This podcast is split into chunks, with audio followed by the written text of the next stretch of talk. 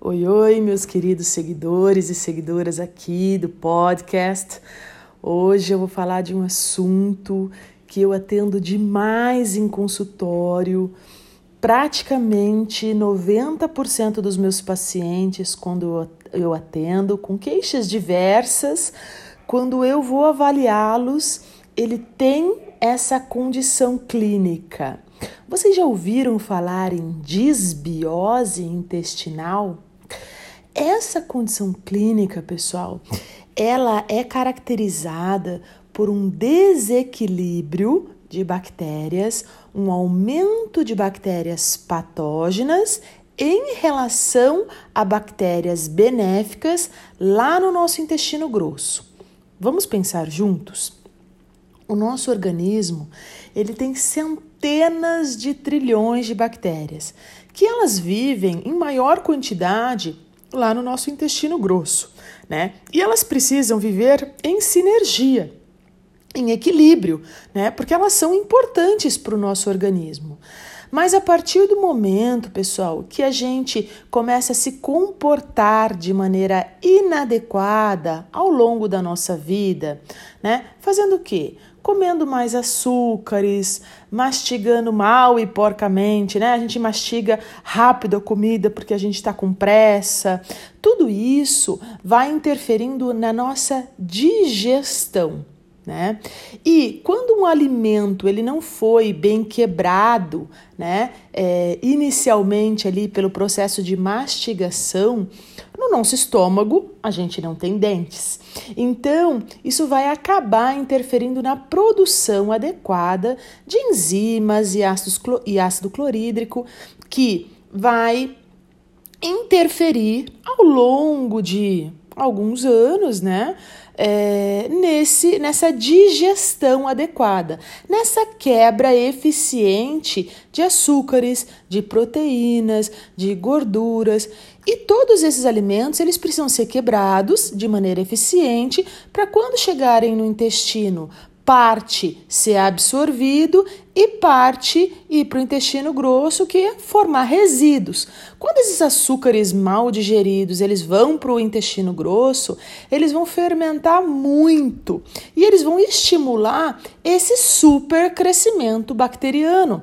Olha só que interessante isso.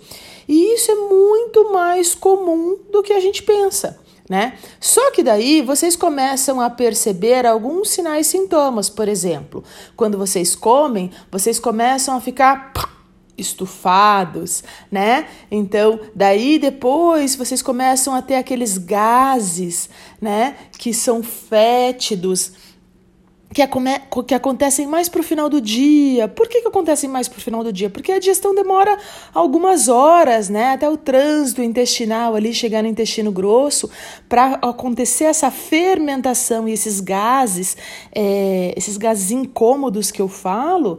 É, você precisa é, de mais ou menos umas 3, 4 horas. Então, um paciente com disbiose, ele tem um relato desse estufamento, desses gases. Muitas vezes, ele tem é, eructação, ele fica arrotando por causa dessa digestão, né, que não é eficiente. É, ele pode sentir um cansaço extremo. Por quê? Porque o intestino, ele é um órgão de seleção de nutrientes. E se você não digere direito e não absorve direito os nutrientes, você vai acabar tendo uma insuficiência ou deficiência de alguns nutrientes que são importantes para o teu metabolismo. Então você começa a se sentir mais cansado. Uh, pode acontecer de essa pessoa, esse paciente que está num nível de desequilíbrio microbiano, deixa um ambiente também favorável para o supercrescimento de fungo. Então, pode acontecer em alguns pacientes uma candidíase de repetição, porque você deixa um ambiente mais açucarado, um ambiente mais é propício para ela se manifestar tá? Então, um desequilíbrio uh, intestinal, como tem uma conexão ali com a região vaginal bem próxima, pode gerar um desequilíbrio de candidíase vaginal também, tá? Então, esses sinais e sintomas, eles são bem importantes de serem avaliados.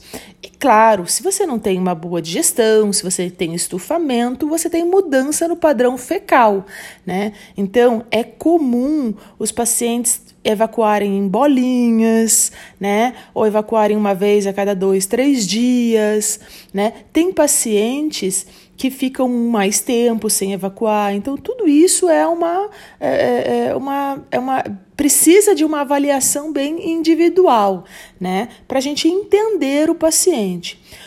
O que vocês precisam compreender é que não existe outra maneira a não ser mudar é, o comportamento alimentar. Essa mudança ela tem que ser para sempre, né?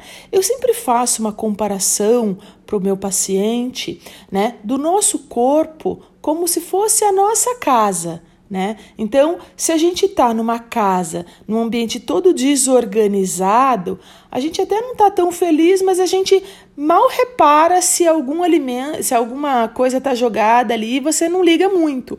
Mas quando a tua casa está muito organizada, você qualquer coisinha, qualquer sapato que está jogado, você já se incomoda, né? Então, e você já sabe o que está errado ali no teu corpo. Quando o paciente está em desbiose, está tudo desequilibrado. Então, o que, que a gente tem que fazer? A gente tem que partir de um protocolo, né? Que isso foi estudado. Então a gente fala do protocolo dos quatro R's. Então, o primeiro R é retirar esses patógenos, ou seja, limpar a nossa casa, né? Então, é, retirar os alimentos que podem ser mais irritantes, que são mais ricos em açúcares. Vocês já ouviram falar dessa sigla chamada FODMAPs? Que são os alimentos fermentáveis, os monossacarídeos, oligosacarídeos, disacarídeos e polióis, né? Então esses tipos de açúcares, eles podem ser mais fermentados. Eu, Ju, não retiro todos, né? Eu avalio a individualidade do paciente, né? Eu uso algumas suplementações que têm ação antimicrobiana nesse início e também eu melhoro a digestão do paciente tá?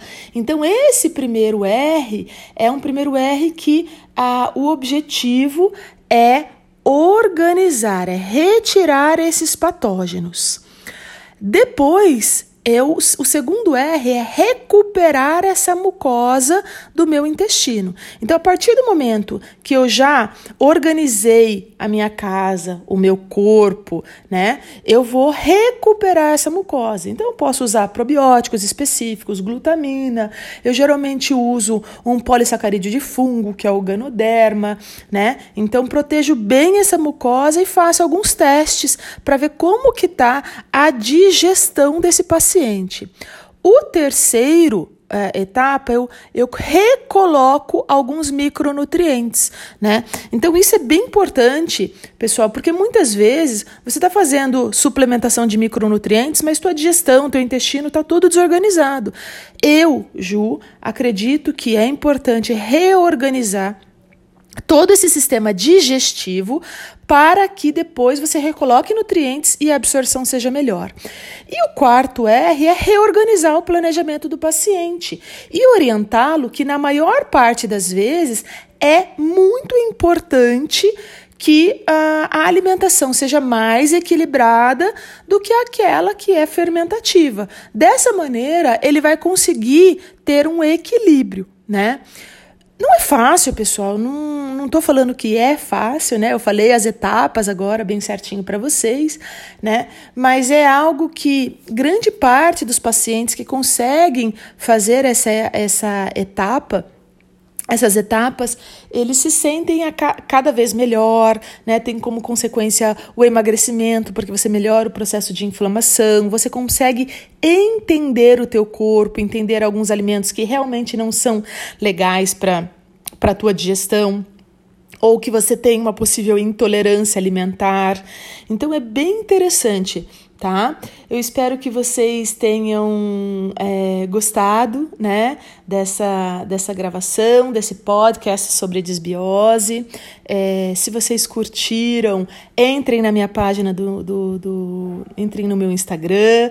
Meu Instagram é arroba Juliana. É, mandem esse, esse link para os teus amigos, né? E eu estou sempre à disposição. Um grande abraço.